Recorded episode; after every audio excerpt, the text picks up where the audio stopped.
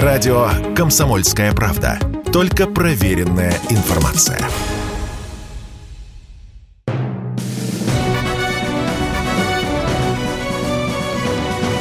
Клуб знаменитых путешественников. Совместный проект Русского географического общества и радио «Комсомольская правда». Здравствуйте, дорогие любители приключений. В эфире Клуб знаменитых путешественников, совместная программа Русского географического общества и радио «Комсомольская правда». Клуб знаменитых путешественников.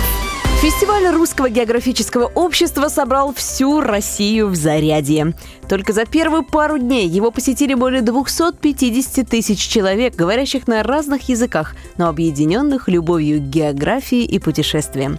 С 18 августа в столичном парке бурлит жизнь. Тут можно покорять горные вершины, опуститься на дно Байкала на батискафе, познакомиться с амурскими тиграми. Все это в сопровождении концертной программы, где выступают коллективы из каждого региона страны.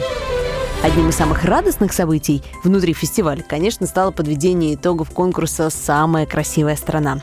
Это уже восьмое соревнование фотографов дикой природы из разных уголков планеты. 14 основных номинаций, приз зрительских симпатий и специальный приз для участников младше 16 лет. За этими цифрами десятки фантастических фотографий России. Кстати, вы даже успеете их увидеть. Они собраны на специальной площадке фестиваля РГО в парке Зарядье. Поторопитесь, фестиваль продлится до 28 августа. А еще один конкурс РГО, наоборот, только стартовал. С 26 августа по 4 сентября в российском Заполярье состоится турнир по сбору и сортировке мусора «Арктический кубок чистоты». Он объединит экоактивистов 9 регионов и пройдет в формате чистых игр – Практика показывает, что благодаря соревновательному духу участник такой игры может собрать в несколько раз больше мусора, чем во время обычных субботников. Например, в прошлом году было собрано 18 тонн мусора, причем 66% из этого раздельно. О результатах и победителях этого года обязательно расскажем в следующих выпусках. Клуб знаменитых путешественников. У микрофона постоянно ведущий Евгений Сазонов, а в гостях у меня сегодня фигура загадочная, фигура противоречивая, фигура, можно сказать, скандальная, потому что его путешествия, его книги, его исследования вызывают очень много вопросов у официальной науки, но ему есть что ответить, и он стоит твердо на своих позициях. Итак, в гостях у нас сегодня Эрнст Ревгатович Молдашев, хирург-офтальмолог, доктор медицинских наук, заслуженный врач Российской Федерации, это с одной стороны, а с другой мастер спорта СССР по туризму, путешественник, писатель и исследователь загадочных явлений природы и истории. Справка. Эрнст Рифатович Мулдашев, хирург-офтальмолог, хирург высшей категории, главный научный консультант Всероссийского центра глазной и пластической хирургии Минздрава России в Уфе. Заслуженный врач Российской Федерации, доктор медицинских наук, автор полусотни патентов на медицинские изобретения. Имеет более 300 научных публикаций, в том числе 7 монографий. Мастер спорта Советского Союза, трехкратный чемпион СССР по спортивному туризму, один из организаторов и участник экспедиции по проверке версии о катастрофе пропавшего самолета Ливаневского в 1937 году в Якутии. Получил известность как автор ряда эзотерических книг, газетных публикаций и фильмов на мистические темы, связанных с экспедициями на Крит, в Египет и Тибет для изучения древних цивилизаций. Я, честно говоря, нахожусь в смятении. С одной стороны, а, ученый, врач, офтальмолог, серьезные операции, исследования. С другой стороны, путешественник, который, ну, можно сказать, э, нашел в Шамбалу. Ну да, ну как-то так все говорят. Как-то так все говорят. Ну, а на самом деле, что вот удалось найти в ваших вот этих экспедициях? Потому что я, я читал, ну, какая-то, честно говоря, прямо как будто я читаю фантастический роман. А это было все правда то, что в моих книгах.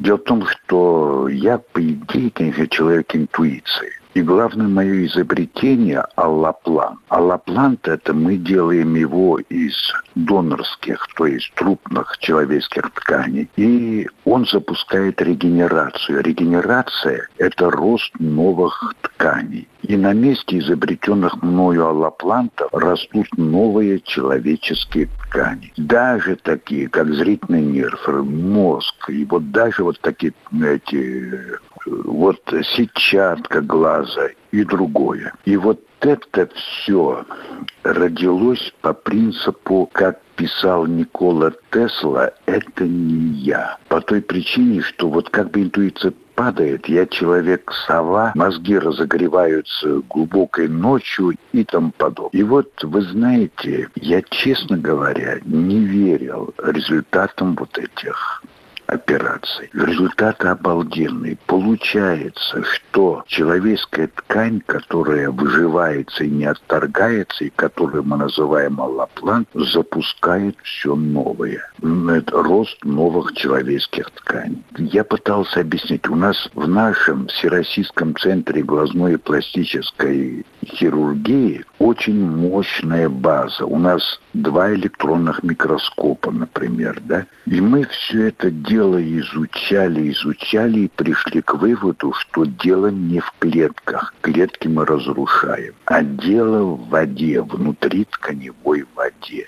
А воду изучать мы толком не можем. И учитывая, что нам не хватало вот таких знаний, меня волей-неволей понесло в экспедиции. Прежде всего Гималаи, Тибет, Монголия, остров Пасхи, Кольский полуостров, Румыния и множество-множество самых загадочных мест на Земле. А что вы там искали? Всего, всего 25 экспедиций. А мы искали, знаете что, вот эти загадки, пытаясь разгадать, я хотел понять то, что тоже я изобрел, и почему такие чудеса творятся, и весь мир едет сюда.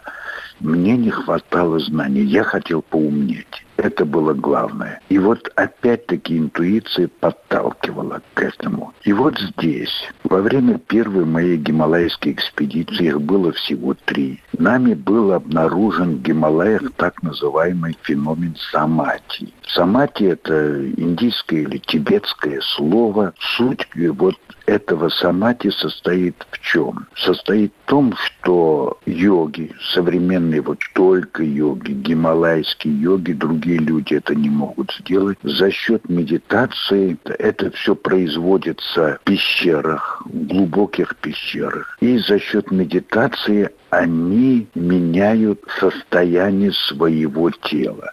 Они садятся в позу Будды и постепенно их тело, как мне объясняли, превращается за счет медитации по-английски stone still state, каменно-неподвижное состояние. И в этом состоянии эти люди находятся, как мне говорили, ну, и, и йоги говорили, индийские с вами говорили, тибетские ламы говорили, тысячи, миллионы лет. То есть тело становится практически бессмертным бессмертным. Мне удалось побывать вот в шести самати пещерах в Гималаях. Это там особые барьеры, там невозможно пройти идти. Там много очень сложностей, об этом я не буду рассказывать. Это описано в моих книгах. Инна Регатович, ну, и... многие не читали ваши книги, а ведь это же самое интересное. Но, тем не и вот что, ну, я потом остановлюсь на этих барьерах. И вот я стал говорить с так называемыми особыми людьми. Особые люди, они так и называются, особые люди. Они это охраняют вот эти самати пещеры. И вы знаете,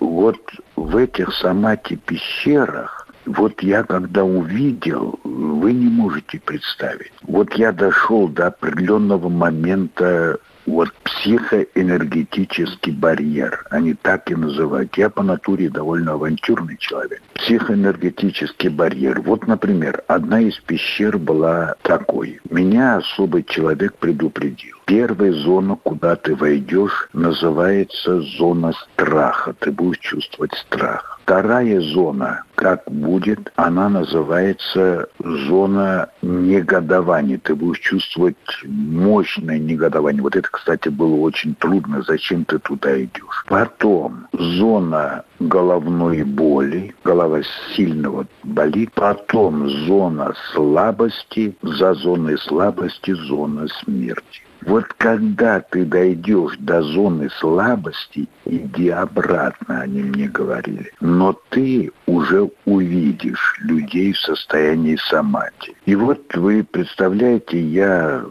мне дали они свой фонарик с определенными какими-то параметрами, я не знаю. Я светил этим фонариком и был удивлен. Я думал, там сидит один человек в состоянии самати. То есть, по сути дела, бессмертный человек. А там оказалось их очень много. И были вот вначале сидели как бы наши люди нашего роста, потом были гиганты. Гиганты, вот атланты, что ли, где-то 5-7 метров. Я их вот воистину видел. Я три раза про этот, э, для, ну, будучи ученым, проходил этот, вот это вот психоэнергетический барьер и видел то же самое, и, к счастью, не переступил зону смерти, в противном случае я бы погиб. Э, Все-таки не, не медицинская у нас программа. Меня, и меня интересуют абсолютно другие вещи, более простые, как путешественника.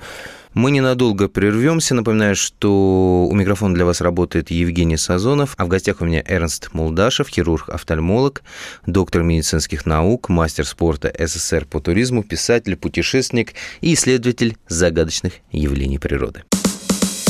Радио «Комсомольская правда». Никаких фейков, только правда.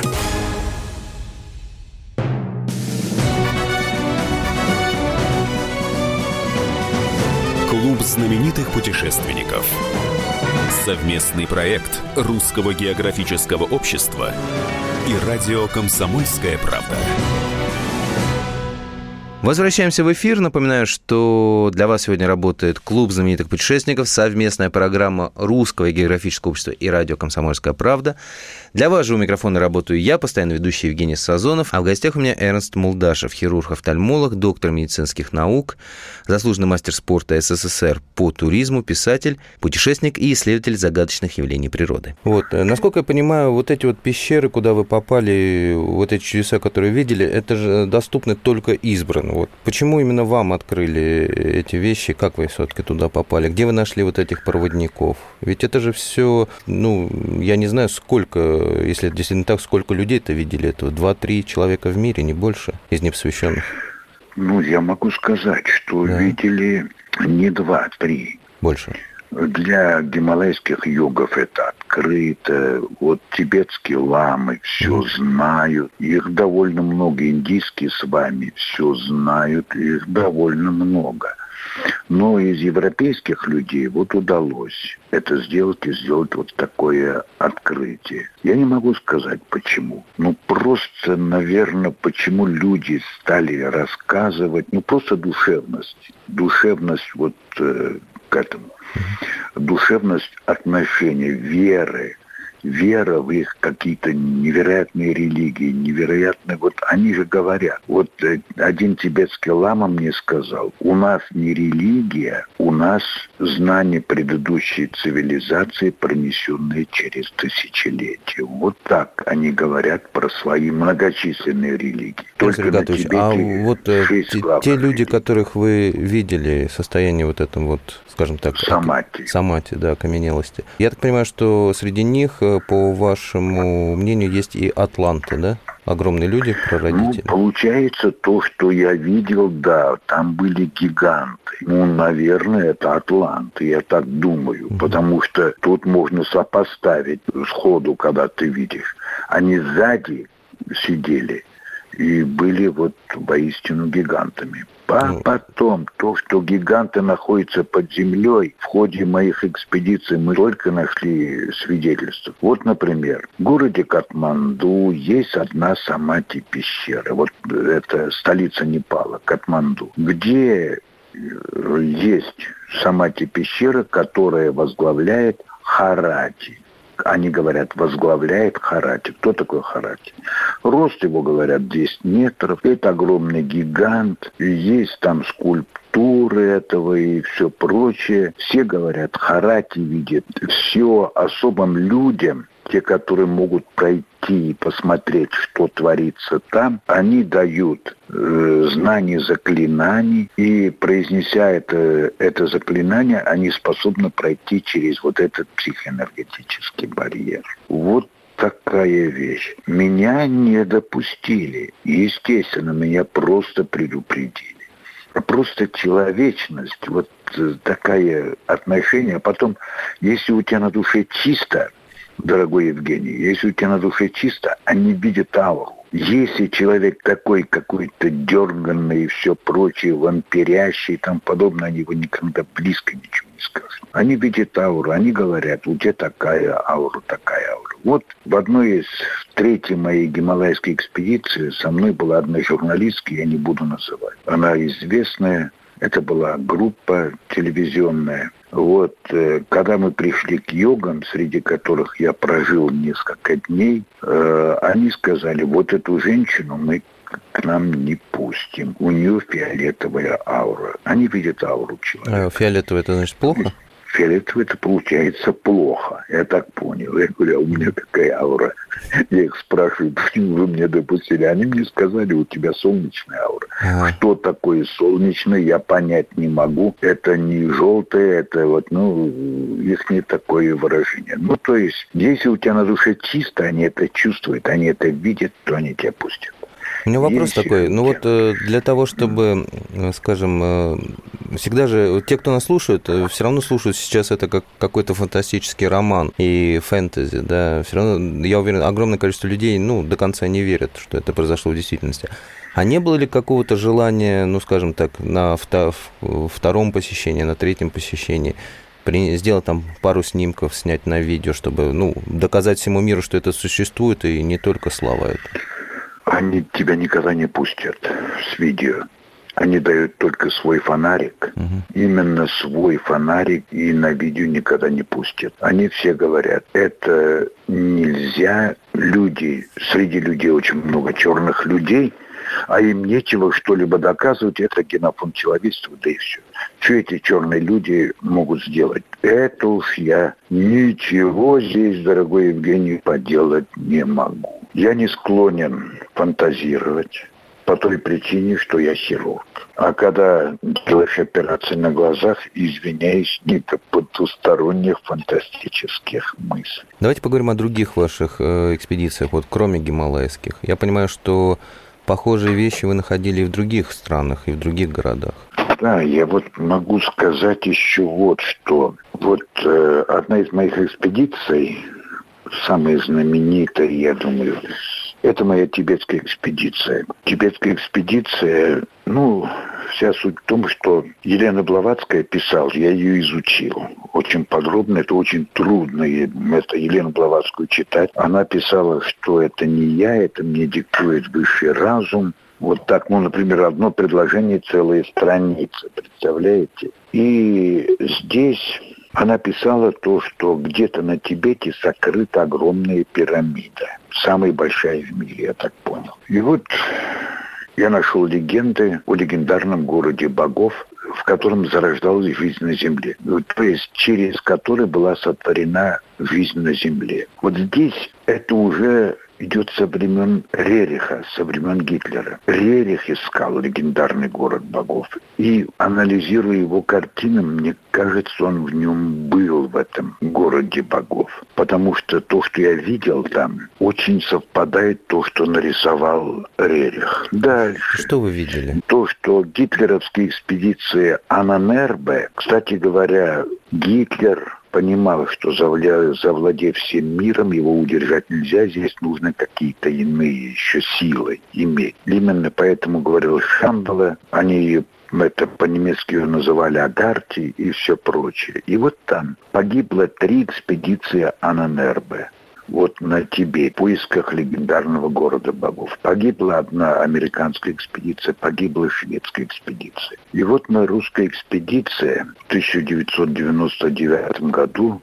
это пошли на это, вот в поисках города богов. Было много проанализировано всего, было очень много любопытных моментов. В частности, например, вот эта вот гора Кайлас – при съемках из космоса, она на самом деле похожа на пирамиду. Высота этой горы Кайлас 6666 метров. А расстояние от горы Кайлас до Северного поля, это до Северного полюса, у нас в моей группе есть такой гениальный математик, который сделал математическую модель глобуса. До Северного полюса от горы Кайлас 6666 километров. От горы Кайлас до монумента Стоунхендж, легендарного Великобритании, 6666 километров. От Стоунхендж до центра Бермудского треугольника тоже 6666 километров. От Бермудского треугольника до острова Пасхи 6666 километров. От Пасхи до Южного полюса 6666 километров. Центр мира какой-то получается. Какой-то центр мира. И вот когда мы туда пришли, у нас было очень сложное, много сложных моментов, потому что китайские власти, ну как-то так вот, ну получилось получилось так. Там джип наш и все прочее, когда мы доехали, потом пошли уже яки, все прочее, высота 5-6 километров, кстати. Там дышать особенно нечем. И вы знаете, вот это вот, как сейчас я его помню, Лан Винье, который водитель, ну, все время говорил по-китайски, переводчик наш, переводил на английский язык, он знал и китайский, и тибетский языки. А когда мы уже закончили экспедицию, нас немножко не выпускали какое-то время. Этот Ван Винье, оказывается, вдруг мы вообще удивились. Он говорил на прекрасном русском языке. И он кончил какой-то российский вуз. Вот так это было. Было очень много сложностей. Но самое главное стоит в том, что что мы там увидели? Примерно это квадрат, примерно 50 на 50 километров. Вот такого размера, расположенный в горах. В этом квадрате находится огромное количество пирамид, очень древних. По тибетским преданиям 850 тысяч лет тому назад. Вот такие. То есть пирамидальные конструкции, причем ни одна не повторяет, э, то есть другую. Все они очень разнообразные. И самая большая пирамида, вот эта священная гора Кайлас. И вы знаете, нам было непонятно, как, что, к чему, но но здесь есть один момент. Везде существуют там, в этой, в городе богов, такие вбугнутые конструкции. Они называют по тибетским текстам главное зеркало времени ну, на Земле, я так понимаю. И вы знаете, везде вот этих зеркал времени очень много. Мы снова ненадолго прервемся. Напоминаю, что для вас продолжает работать клуб знаменитых путешественников. У микрофона продолжает работать Евгений Сазонов, а для вас продолжает вещать наш сегодняшний гость Эрнст Молдашев. Радио «Комсомольская правда». Мы быстрее телеграм-каналов.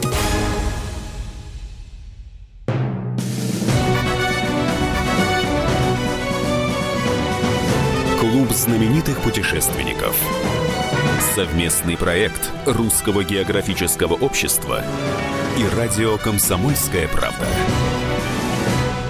Возвращаемся в эфир. Очень много интересного нам рассказал Эрнст Молдашев, наш сегодняшний гость.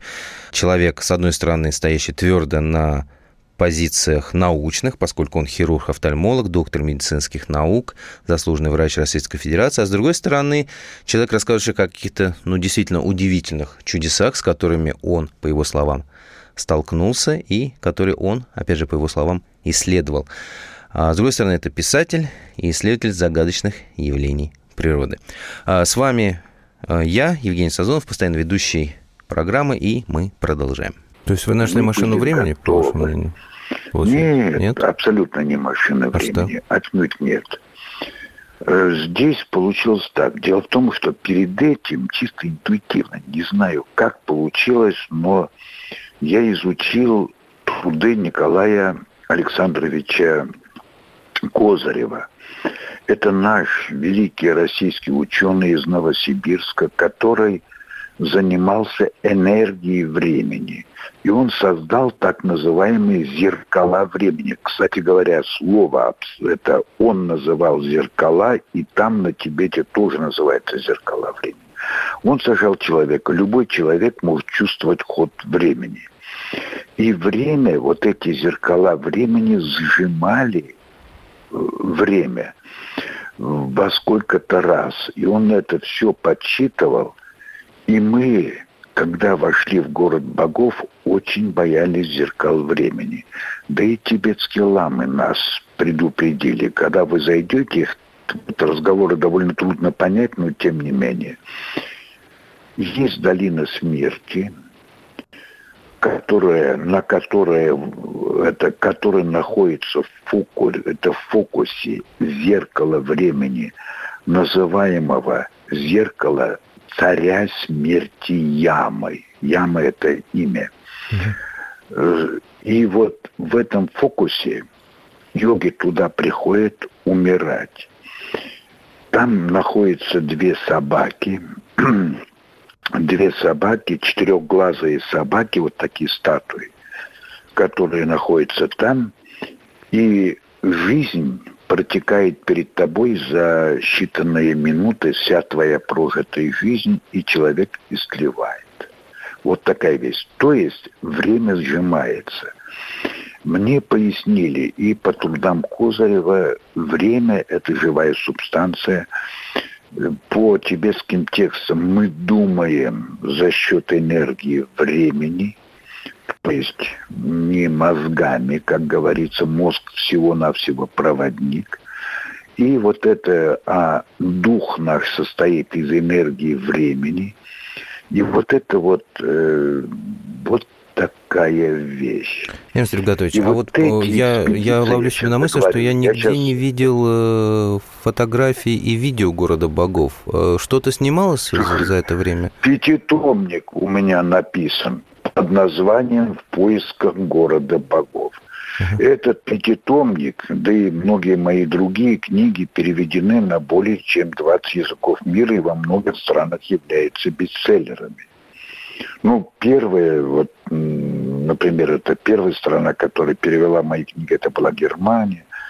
Потом пошло во многих странах бестселлеров, включая даже Монголию, страны Югославии и там подобное, там подобное.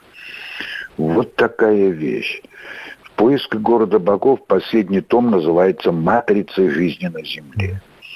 Ну, то есть это все заснято и... на фото, на видео и Конечно, изображение города все Богов везде куча фото, слайдовые доклады, везде и всюду я читал и там подобное.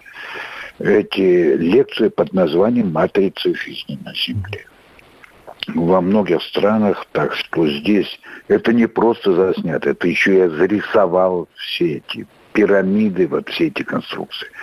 Но самое любопытное было вот в чем – Два гениальных ученых из Москвы, один Петр Петрович Горяев, к счастью, вот э, к несчастью он покойный уже, и Георгий Георгиевич э, Тертышный, они, когда я им принес карту-схему города богов и показал им, они смотрели, смотрели, ну, молекулярный биолог, он же знает, что это. И, и тут же воскликнули. Так это же огромная каменная ДНК. И все совпало с тем, что вот именно здесь, на пирамидах, вот этого легендарного города богов созидался современный человек. Вначале в бестелесном облике, далее в телес. Я так понял, что, по вашему мнению, это место рождения Адама? Или я что-то путаю? Это абсолютно нет. Это не место рождения Адама. Все религии вышли с Тибета. И никто не знает, где родился Адам. Я был, это было, это в Сирии, в 40 километрах от э, Дамаска. Вот там могила Адама, э, она 6 метров длиной. Все говорят, что Адам был гигантом. Вы понимаете? Так что здесь не место рождения Адама, это место созидания жизни на земле. Mm. Мы, современные люди, Евгений, во все это дело склонны не верить. Но, тем не менее, люди верят. люди верят вот во все эти вещи. И мы должны склонять голову перед очень умными религиями Востока. Не зря сейчас Восток идет наверх. Они более религиозны, они более одухотворены. Такая вещь. У меня вопрос Я по еще Гарри раз Кай- повторю. Да-да. Еще раз повторю то, что они говорят. Это у нас не религия. Это знание предыдущей цивилизации, переданные в виде религии. По Гарри Кайлас у меня вот какой вопрос. Э, Вы сказали, что она очень напоминает э, огромную-огромную пирамиду, да? То есть правильно ли я Да. понимаю, что вы допускаете мысль, что это искусственное со- со- строение? Абсолютно. Да все эти пирамиды города богов, они явно искусственные. Ну, Тут сомнений даже нет. Там даже есть каменный лазер, вот как они прямо и называют, каменный лазер, с помощью которого оттачивали горы и все прочее. Что, что это? Что такое Там были лазер? другие. Это как он выглядит и как он работает? Выглядит он как обычный лазер. Как обычный лазер выглядит, но размером полкилометра. Ну, Вот такая вещь. Ну и местные вот эти... Там местных-то практически людей очень мало. Там потому что очень тяжело, высота 6 километров. Но тибетский ламы все четко. Более того, когда у меня глаза уже вылезли из орбит, когда я с ламами, Бонпо лама, Будда ламами общался на эту тему, я их расспрашивал, они совершенно четко все знают. Это место созидания жизни на Земле. А вот экспедиции Ананерба и другие экспедиции гибли из-за того, и они это тоже знают, что они подпадали под зеркала времени, когда жизнь протекала за секунды, минуты и все. Нам, к счастью, повезло, мы обходили эти зеркала. Обходили, чтобы не попасть в их фокус. Все все равно звучит как фантастика. Фа- Фэнтези такое. Ну, Это, в принципе, братья снимать фильм голливудский, я думаю, цены бы не было. Ну, э, по Кстати, доказательствам... мне предлагали, предлагали снять голливудский си- фильм под названием «Самати». Ну, хотя бы даже вот это не просто вот то, что город богов. Все-таки гора Кайлас мне не дает покоя, э, как искусственное, происход- искусственное строение. Но, опять же, если брать, э, скажем, открыть Google Map, можно же найти огромное количество гор э, природного происхождения, которые тоже похожи на пирамиды. В принципе, очень многие горы похожи на пирамиды. Но Пирамида где доказательства? отнюдь Да. э, не то, что как мы представляем пирамиды Хеопса. Кстати, от пирамиды Хеопса в Египте до Северного полюса тоже 6666 километров. На Земле была другая цивилизация. И вы знаете, э, пирамиды, они все вот необычные конструкции называют словом пирамида. Это не обязательно четырехугольная она должна быть. Это гора Кайлас, она очень сложная конструкция, но ее называют пирамидой. Ну вот вы посмотрите, насколько сейчас идет вверх Индия и Китай. Там люди значительно более религиозны. Там люди верят то, что вот я рассказываю, например, и то, что называется словом чудеса. Наша программа подошла к концу. Пожалуй, это самая противоречивая программа в нашей практике за все годы существования клуба знаменитых путешественников, потому что, с одной стороны, мне, конечно, безумно хочется верить словам нашего сегодняшнего гостя, с другой стороны, ну, скажем, в это поверить очень и очень трудно. Ну, кто знает, может быть, чудеса действительно случаются в нашей жизни. Итак, в гостях у нас сегодня был Эрнст Ревгатович Мулдашев, хирург-офтальмолог, доктор медицинских наук, заслуженный врач Российской Федерации. Это с одной стороны, а с другой мастер спорта СССР по туризму, писатель, знаменитый путешественник и не менее знаменитый исследователь загадочных явлений природы. С тем, что он сказал, можно соглашаться, можно не соглашаться. Конечно, очень хочется верить в чудеса, но, честно говоря, сегодня я услышал слишком мало доказательств. Слишком мало доказательств. Хотя в чудеса, опять же, повторяю, очень и очень хочется верить. С вами был постоянно ведущий Евгений Сазонов. Встретимся ровно через неделю. Будьте здоровы, путешествуйте и, конечно же, изучайте непознанное, с одной стороны, а с другой – географию, царицу наук. Пока-пока. Клуб знаменитых путешественников.